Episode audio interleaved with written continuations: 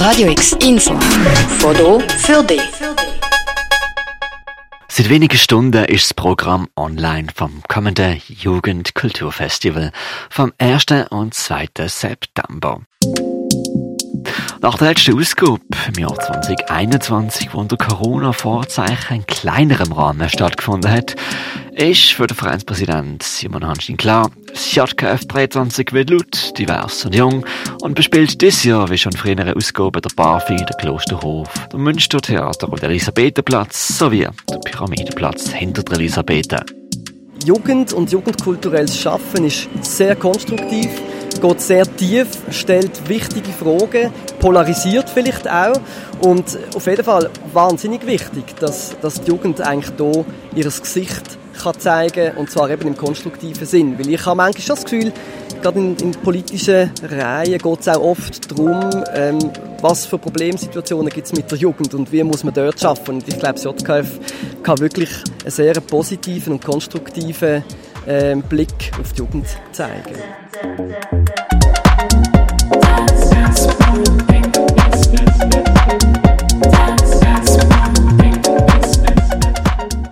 860 Gesichter sind dieses Jahr mit von der Party auf 10 verschiedenen Bühnen.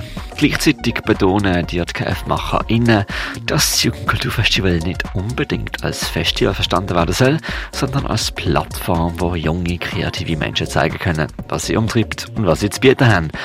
Booker innen hat sie JKF nicht, dafür eine Jury, die unter den vielen Bewerbungen auswählt. Und so wird das dann am Schluss zusammen kuratiert. Verantwortlich für die Musik ist in diesem Zusammenhang Danushka Gwen, der sagt, dass man sich auch das Jahr nicht nur auf Bekannte, sondern auch auf sehr viele NewcomerInnen freuen kann.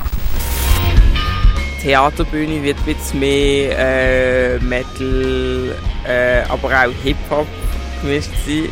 Ähm, auf der äh, Elisabethenbühne wird, äh, werden mehr die spielen.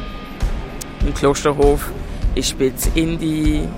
Ähm, und auf dem Barfi werden einfach Leute spielen, die eh schon größere Bühnen spielen. Es ist ein bisschen durchmischt, aber ich glaube, man merkt dann schon mit der Zeit, dass es ein bisschen genremäßig aufgeteilt worden ist. Headliners auf der Barfi-Bühne sind an beiden Öben vor allem Hip-Hop-Acts. Kimbo, Paco, Woodland, am Freitag und am Samstag zu oben North Nime und was das. Dinos ja mit Alex und Carlito nicht auf Straße, ich vertraue nur mein Theo. Ey, sie ist ne 10 von 10, doch komm in meinem Mischkonsum nicht klar. Ey, sie denkt, ich. Ins Auge stechen aber auch neue Acts, wie beispielsweise Hazin, Tiramisu Sadness, Cable Salad, Momo Trope oder Lilac Attitude.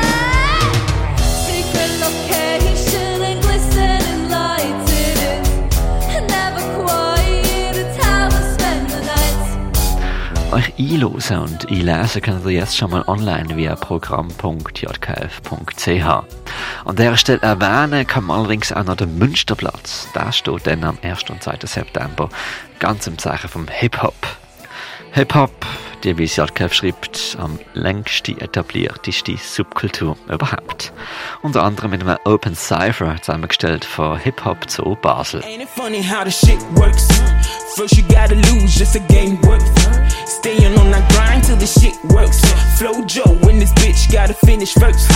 Water into wine, gotta eat thirst. Zeigt eigentlich Sachen auf, so quasi Grassroot-mäßig aufpoppt. Und das wissen wir oft selber auch noch gar nicht. Und wir lernen dort ganz viel auch dazu, dass sich da Szenen oder, sag jetzt mal, kulturelle, jugendkulturelle, ästhetische Ausdruck äh, plötzlich äh, emporschafft, wo wir noch gar nicht kennen. Und das ist etwas, wo, wo, wo ich glaube, das ist extrem toll, dass JKF wirklich kann zeigen was ist um und immer für Überraschungen zu haben ist. Nach der kleineren Corona-Ausgabe vor zwei Jahren kommt das JKF dieses Jahr also wieder in alter Größe daher. Am 1.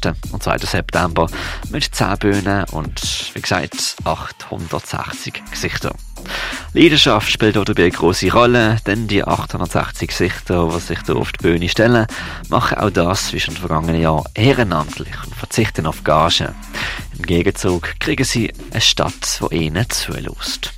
Simon Hanschin geht auf die Nachfrage nochmal vertieft darauf das ein und erklärt, Ähm, die Gelder, die wir kriegen, die wir selber auch erwirtschaften, sind extrem knapp. Wir kämpfen aktuell mit kulturellem Long-Covid in der Tech-Branche vor allem. Also wir sind dort konfrontiert mit Preisen von Technikdienstleistenden, die bis zu 30 Prozent teurer sind. Dazu kommt die generelle Teuerung.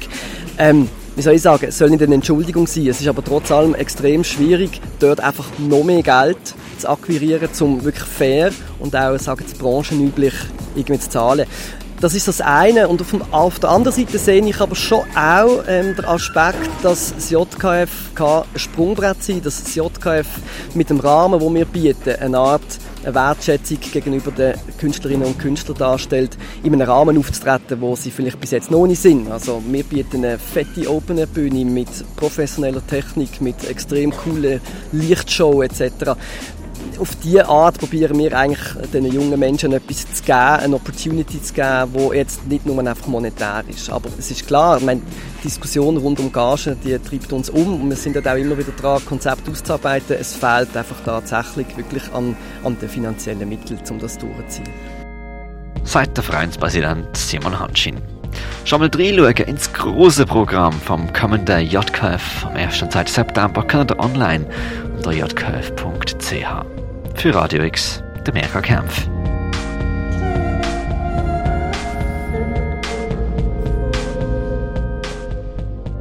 Radio X, mehr Kontrast.